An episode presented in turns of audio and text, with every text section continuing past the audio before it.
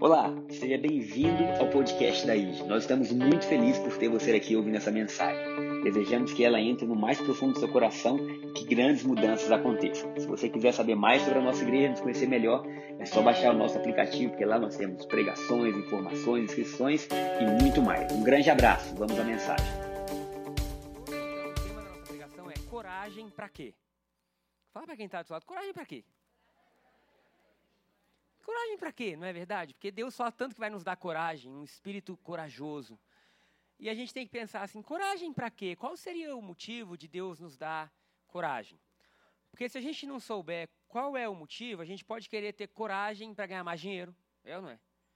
Coragem para fazer alguma coisa aqui na terra. Mas a coragem que Deus nos dá, ela vai muito além do que está aqui embaixo. É uma coragem que vem para cumprir propósitos eternos. A gente viu também que coragem, domingo passado, vem de um termo grego chamado parresia, que significa uma coragem alegre. Sabe? É aquela, aquela marcha que você vai dançando. Oh, glória a Deus. E é isso que eu declaro sobre nós nessa noite. Uma coragem alegre. Uma coragem que não é uma coragem irada, é aquela coragem que você tem tanta certeza da vitória que você está rindo antes dela acontecer. Quem pode fazer isso? Jesus pode fazer isso. Então, nós vamos passar hoje por alguns pontos rápidos para a gente poder louvar a Deus. É... E antes eu quero também dizer, na sexta eu fui, junto com a Shaila, participar do batismo que ela faz anualmente no presídio. Foi tão lindo, gente. 37 presas se batizaram naquela tarde de sexta-feira. E eu voltei para casa, irmãos, pensando a beleza que tem no Evangelho. Porque o Evangelho ele funciona para todo mundo. O Evangelho é salvação para todo mundo. É evangelho para quem está preso. É evangelho para quem está solto. É evangelho para quem tem cadeias interiores. É evangelho, irmãos. O evangelho funciona. Eu falei com ela, amor, é legal, né? Porque em uma tarde a gente vive os cultos que tem no ano inteiro. Por quê? Você tem libertação. Você tem batismo no Espírito Santo. Você tem batismo nas águas. Você tem santa ceia. Você tem louvor. E eu digo, não é qualquer louvor, não, irmãos. É um louvor, irmão, que diz assim: lá não é de segurança máxima, então podem ter casas próximas. Eu falo assim, gente, o pessoal que estava em casa sexta-feira à tarde achou que estava acontecendo alguma coisa, porque o louvor era, era nas maiores alturas. Quando começou a cantar, ó, oh, por que duvidar sobre as ondas do mar? Alguém já ouviu esse corinho novo? Lançou mês passado? Ah. E aí? Vamos, gente, vai cantar ou não vai?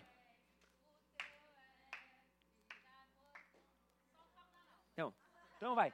Solta o cabo da nau. Solta o cabo da nau. Queridos, o presídio parecia que ia cair. Falei, vai ter terremoto. Igual Paulo. Gente, mas era um, sabe?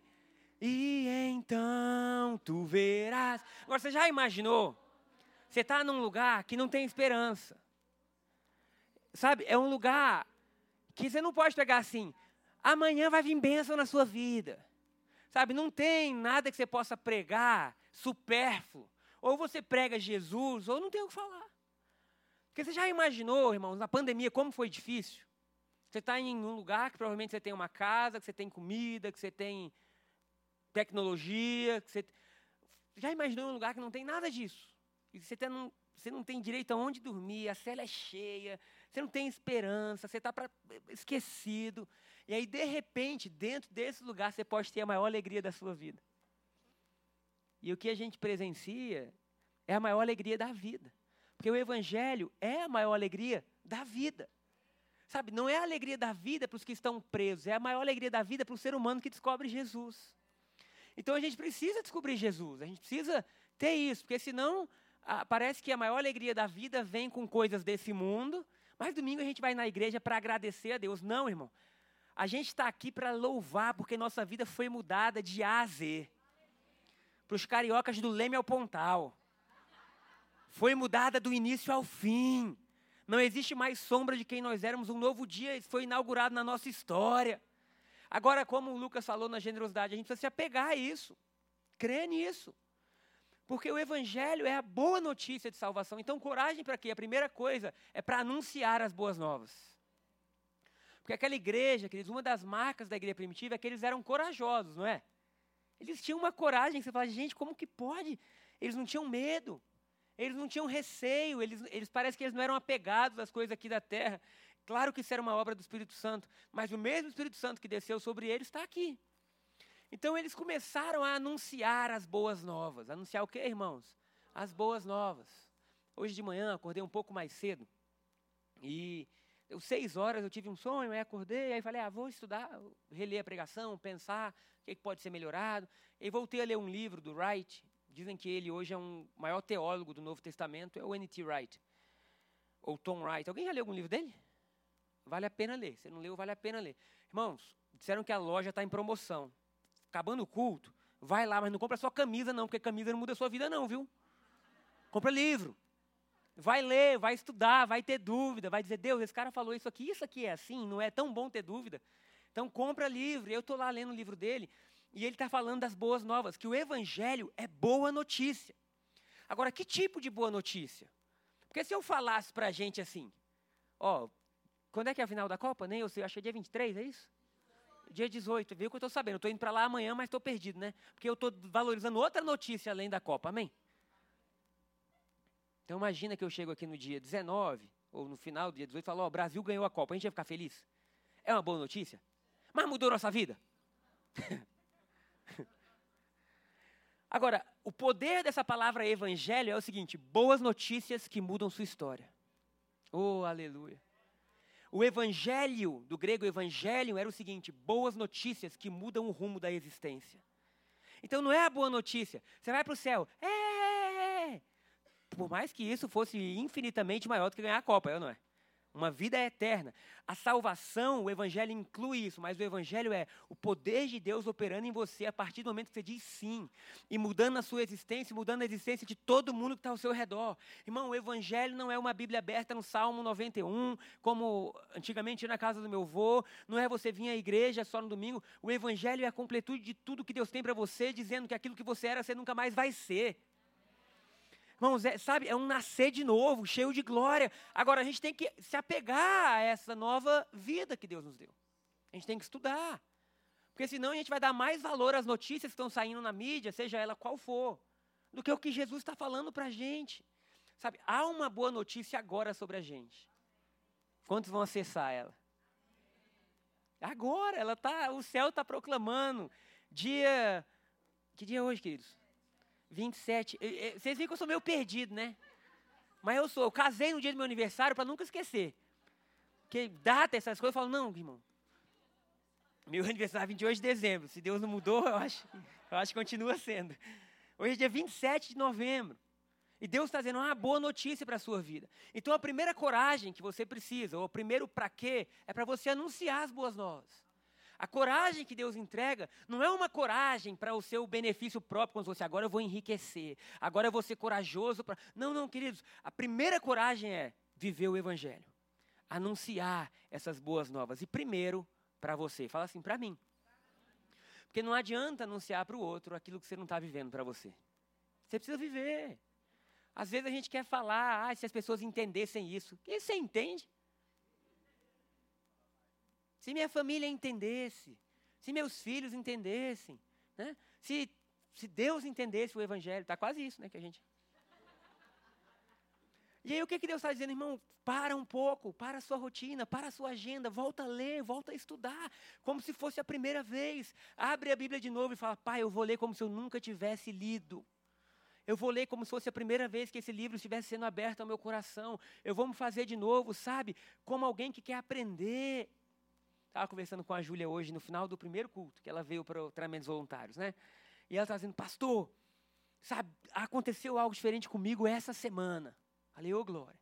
E aí, o testemunho dela foi muito lindo, que ela falou assim, eu, eu procurei tanta coisa nesses últimos tempos, assim, que eu queria...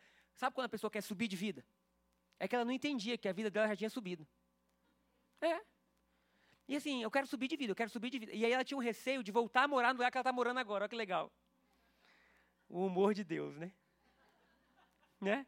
E aí, no meio disso tudo, ela assim: Mas sabe o que é legal? Parece que agora o meu coração está dizendo: pouco importa. Porque eu tenho coisas muito superiores. Sabe, o evangelho não é assim, creia em Jesus e more numa mansão. Queridos, crê em Jesus, você se tornou a mansão.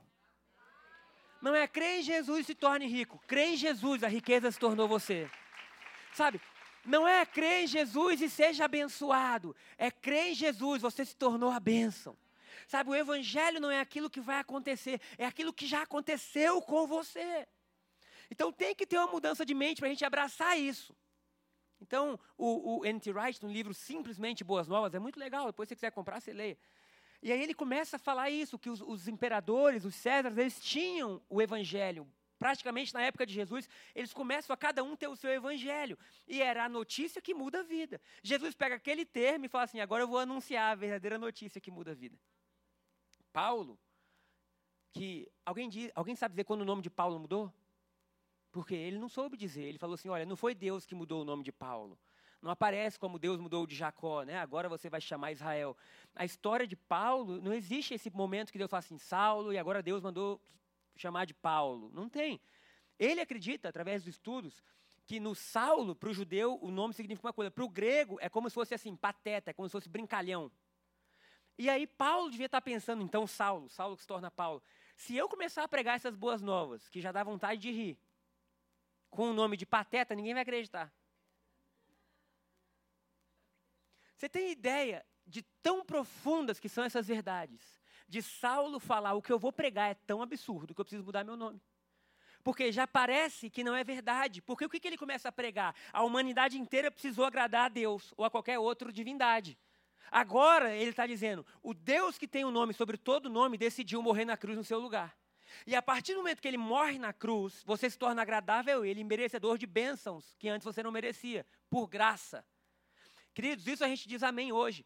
Mas você já imaginou na época todo mundo dizendo assim, não, não pode ser verdade. Tanto é que acusavam ele de pregador, enfim. Paulo foi acusado de várias coisas. Paulo foi perseguido, Paulo foi chicoteado, mas Paulo nunca parou, porque nele existia uma coragem alegre.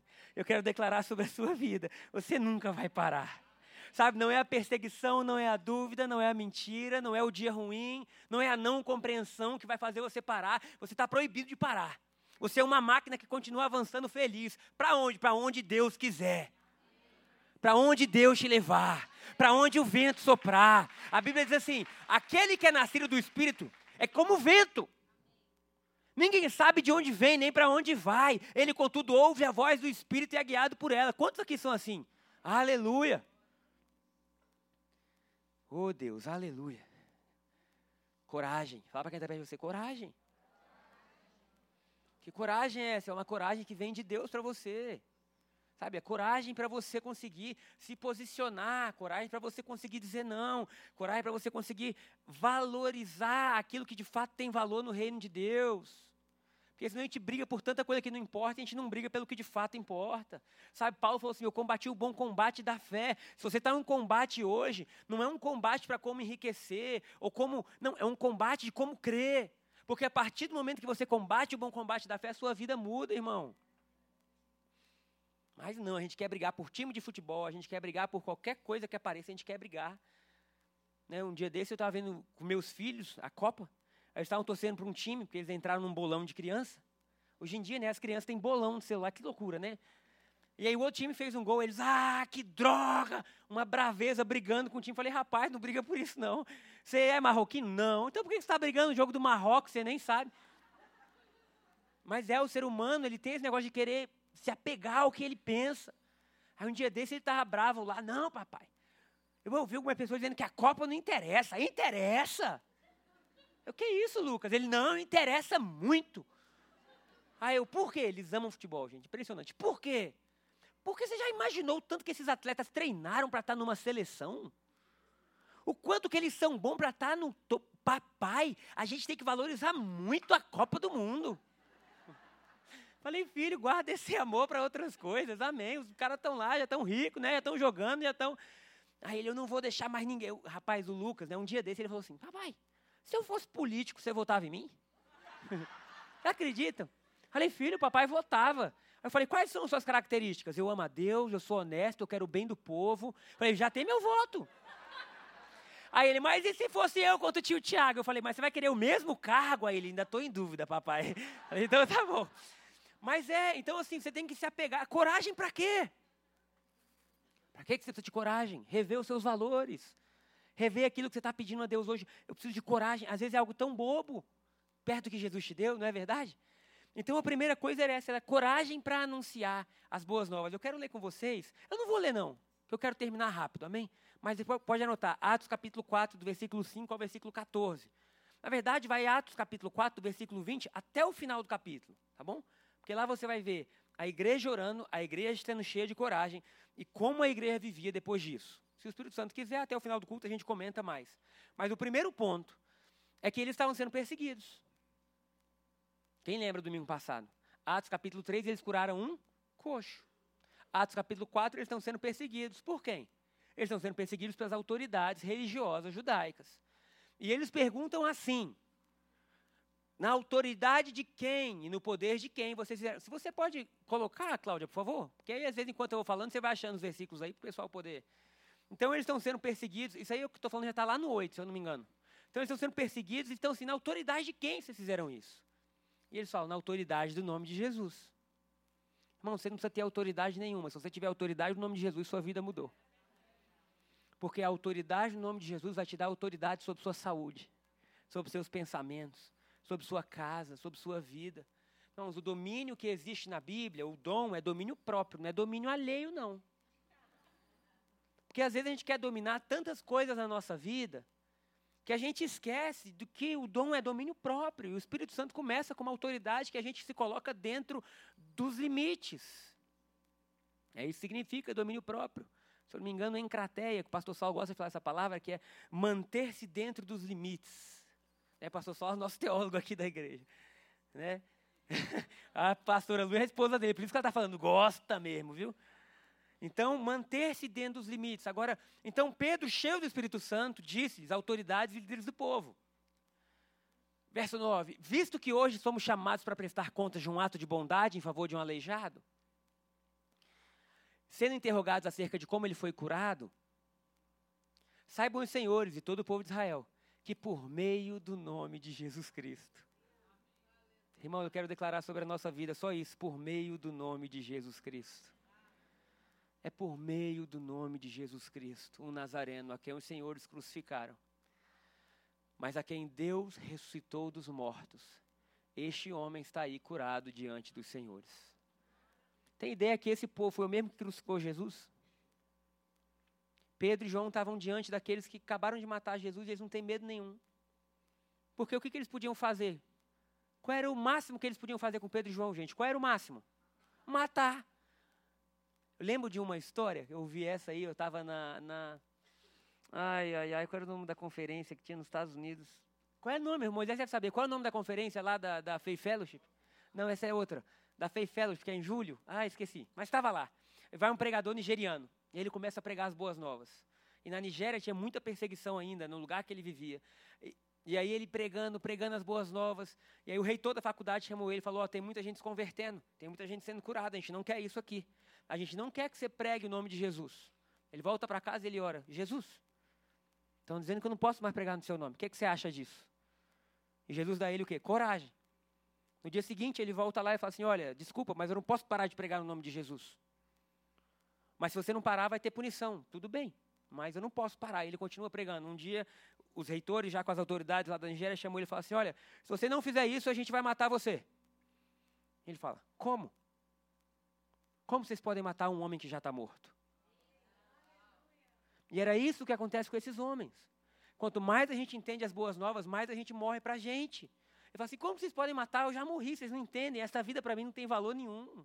Então, quando Pedro e João estão lá, eles não estão com medo. Ai, será que vão matar a gente? Ai, como, sabe, esse Jesus que vocês crucificaram, Deus o ressuscitou. E foi no nome dele. Eles têm coragem para falar a verdade. Esse Jesus é a pedra que vocês, construtores, rejeitaram. Aqui se tornou a pedra angular. Oh, glória a Deus. Não há salvação em nenhum outro. Queridos, fala para quem está perto de você: nenhum outro pode salvar. Vamos deixar bem claro: o dinheiro não pode salvar. Porque a única coisa que Jesus compara como Deus na Bíblia é o dinheiro. O dinheiro não pode salvar. As amizades não podem salvar. A família não pode salvar. Sabe? A, a, a pátria não pode salvar. Não existe, ah, vou mudar do Brasil, eu vou para outro lugar, ou eu vou de outro lugar, vou para o Brasil. Irmãos, somente Jesus pode nos salvar. O que é salvação? Soso, restauração plena e completa agora e daqui para sempre. Eita, Jesus, glória a Deus. Não há salvação em nenhum outro. Pois debaixo do céu não há nenhum outro nome dado aos homens pelo qual devamos ser salvos. Quantos salvos nós temos aqui? Você recebeu o maior presente que você poderia receber na vida. Ai, Jesus nos revela o que é a salvação. Davi orou assim: renova em mim a alegria da salvação. Vendo a coragem, vendo o quê? A coragem de Pedro e de João, e percebendo que eram homens comuns e sem instrução, ficaram admirados e reconheceram que eles haviam estado com Jesus. Haviam estado com Jesus. Hoje, às vezes, a gente senta em algumas mesas e a gente sabe exatamente com quem as pessoas estiveram ou o que, que elas ouviram pelo que elas estão falando, é ou não é? Fala, essa pessoa está falando isso porque ela está ouvindo isso aqui. Aquela pessoa está falando aquilo porque ela está ouvindo isso aqui. Nós temos que ser o povo, o único povo que senta numa mesa e as pessoas dizem assim: eles estiveram com Jesus. É o nosso chamado. Aleluia. Aleluia. Jesus é poderoso, gente. Ah, eu estou sentindo a presença de Deus aqui. Não sei se eu choro ou se eu dou um grito. Chego no presídio, aí tem José. É, por que, que eu chamo de José? Porque era moça que era presidiária, mas estava responsável por cuidar de todas as outras. Então tem toda uma cerimônia da polícia aí, abrir as celas. Aí quando sai, ela falou assim: não, agora você pode assumir tudo. E ela ia. E ela foi indo. Sabe quando você vai olhando alguém e fala assim: cara, Jesus começou a falar para mim daquela moça. E Jesus assim: ali está uma grande líder a grande líder presa, não sei quanto tempo ela vai ficar presa. Sabe, eu amo ela. E eu olhando, Jesus amado, você não se importa com nada, né, Jesus? Você não se importa com o passado, nem com o presente, nem com o futuro. Você ama as pessoas. E aí, cheguei do lado dela né, e falei assim: Você tem ideia que Jesus ama muito você? Aí o olho dela já lacrimejou, né? Falei: Você é uma grande líder, Deus vai te tirar daqui. E Ele vai te colocar perto de pessoas. E o dom que está dentro de você não vai morrer nesse lugar. Onde ela ia, eu estava lá e ia do lado, assim, você tem ideia aqui? Você tem ideia aqui? Você tem ideia? Ela, amém, pastor. Amém, pastor. Aí você cuida de todo mundo. É, me colocaram para cuidar de todo mundo. E assim, o que acontece? Como é um trabalho, você precisa ter força. Então, assim, você precisa ter força, não adianta. Agora, só Deus para dar uma força amorosa, né? Então, até o jeito de abrir é pá, abre tudo, né? Porque se você for muito leve, Aí acabou tudo. Eu, Jesus ama tanto você, sua vida vai mudar. Ela, amém, pastor. E no final, depois que batizou todo mundo, né? Porque é cela por cela. Essa cela sai, quem vai batizar? Essa cinco, amém. Aquela ali, vai, vai, vai. E aí no final, né, assim, começa das mais, dos crimes mais brandos, e você vai andando, vai para os crimes mais difíceis. Irmãos, as celas que estavam com mais poder de Deus eram os crimes mais difíceis. Aí, os dois falaram o versículo. Né? Onde abundou o pecado, superabundou a graça. Queridos, eu fiquei tão feliz, porque tinha uma moça que a primeira vez que a Shayla foi, ela não podia nem sair, porque ela, se ela saísse, o que ela tinha feito fazia com que as demais punissem o crime dela. E no último batismo que teve, ela foi a última a se batizar. E aí, nesse batismo, já um ano depois, estava ela louvando, dançando, dançava mais que vocês. Se é, quando, não vou nem te botar, quando ela vier, vai estar aqui junto com vocês dançando, e a música tocava e ela, uh! Falei, cara, que coisa maravilhosa. E aí batizou todo mundo. Aí a José, que eu esqueci o nome dela, não sei se era Jasline. A José, porque o que aconteceu no Egito, né?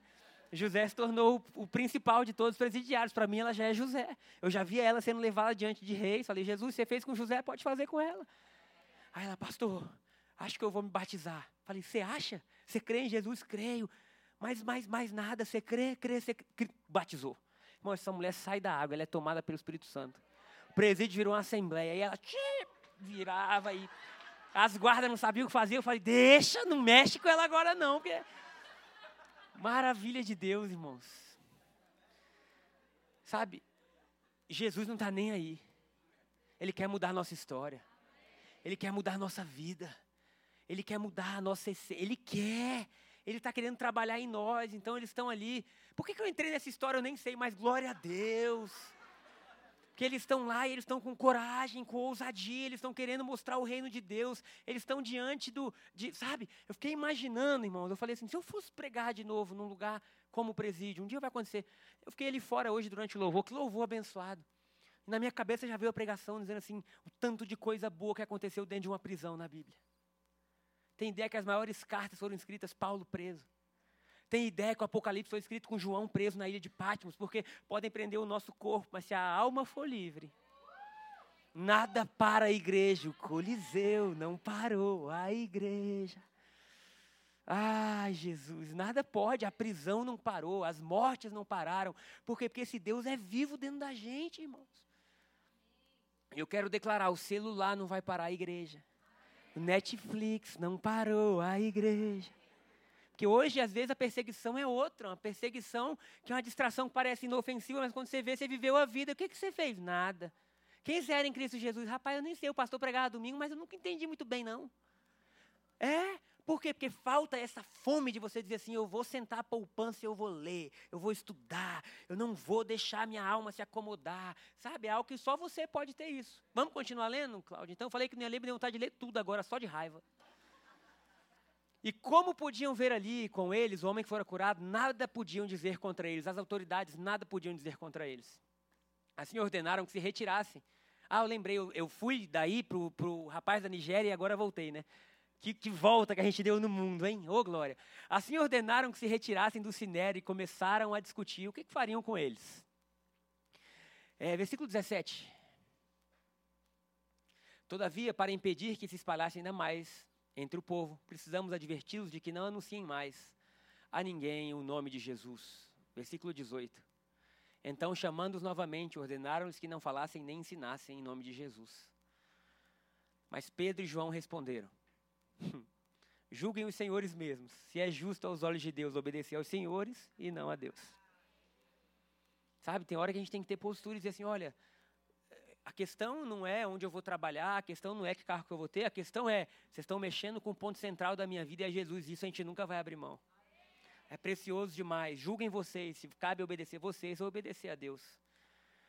Pois não podemos deixar, queridos, isso é muito importante pois não podemos deixar de falar do que vimos e ouvimos. Era real para eles. Não era um culto de domingo só. Era a vida deles. Sabe, porque se for, se for supérfluo pode ser tirado, mas se é o coração, não tem como tirar. Se Jesus sai, a gente morre. A gente tem que chegar a viver desse ponto. Se Jesus sair da minha vida, a minha vida acaba. Eu lembro da minha adolescência várias vezes orando, Jesus, se algum dia eu, eu, você sabe que eu não quero isso, mas a minha oração era: se eu, por acaso esse coração parar de bater por ti, me leva antes.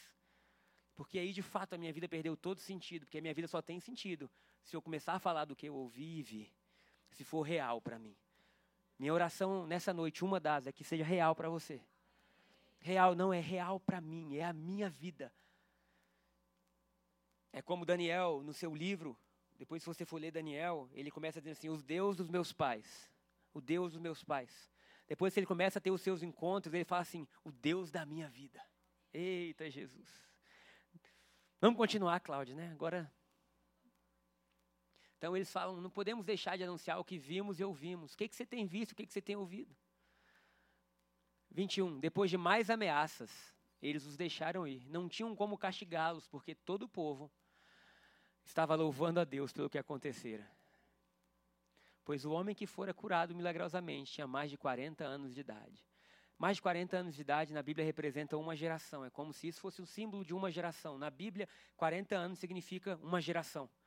Então Jesus estava ali mostrando que a igreja ia fazer coisas que estavam em gerações paradas começarem a andar novamente. Aquilo que tinha a maldição de uma geração está sendo rompido. Quero declarar sobre a nossa vida que a gente estuda mais bênção hereditária do que maldição hereditária.